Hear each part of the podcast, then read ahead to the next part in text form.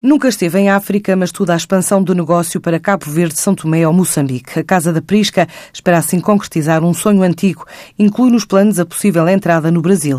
Adianta António Santos, administrador da produtora de carne e charcutaria de Trancoso. Tem sido uma aposta adiada ao longo dos últimos anos. Já o temos tentado várias vezes, mas há sempre por um motivo ou outro nunca o temos conseguido. Eu queria ver se no próximo ano seria efetivamente o ano em que a Prisca entrava de uma forma regular e constante e se entrava para ficar no mercado do Brasil e equacionar a presença num outro país em África, que não Angola, de uma forma também física e permanente. Já foram dados passos que se calhar já não poderemos voltar para trás e queríamos instalar-nos ao nível da produção propriamente da dos produtos. Não apenas como unidade de comercialização, como a grande maioria das empresas fazem, mas passar a produzir de uma forma local nesse mesmo país.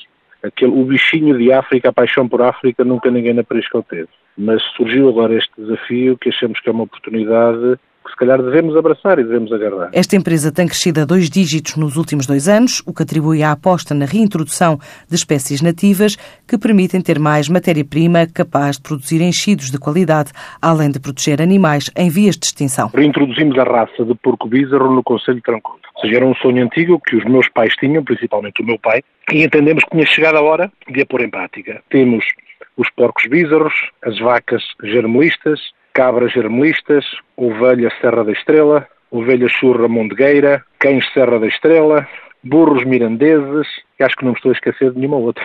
Permite-nos depois ter uma matéria-prima diferente na unidade de produção da Casa da Prisca em Trancoso. Depois, numa segunda fase, quisemos fazer um pouco mais, não só pela empresa, mas também pela região, e quisemos também passar a proteger e a fazer crescer e a expandir um conjunto de animais pertencentes a raças autóctones, alguns deles em risco, outros mesmo em vias completas de extinção, que resolvemos também entregá-los dentro da exploração e permitir desta forma a salvaguarda e a valorização dos mesmos. À boleia do mercado externo, a Prisca estima crescer entre 15% a 20% nas exportações, em especial na vizinha Espanha, que ao lado do Reino Unido e França estão no topo dos mais de 40 países para onde vende. Temos conseguido crescer, mas nós, estando em Trancoso, entendemos e defendemos que beneficiamos de uma centralidade ibérica. A Prisca está localizada a cerca de 390 km de Madrid e a 360 km de Lisboa.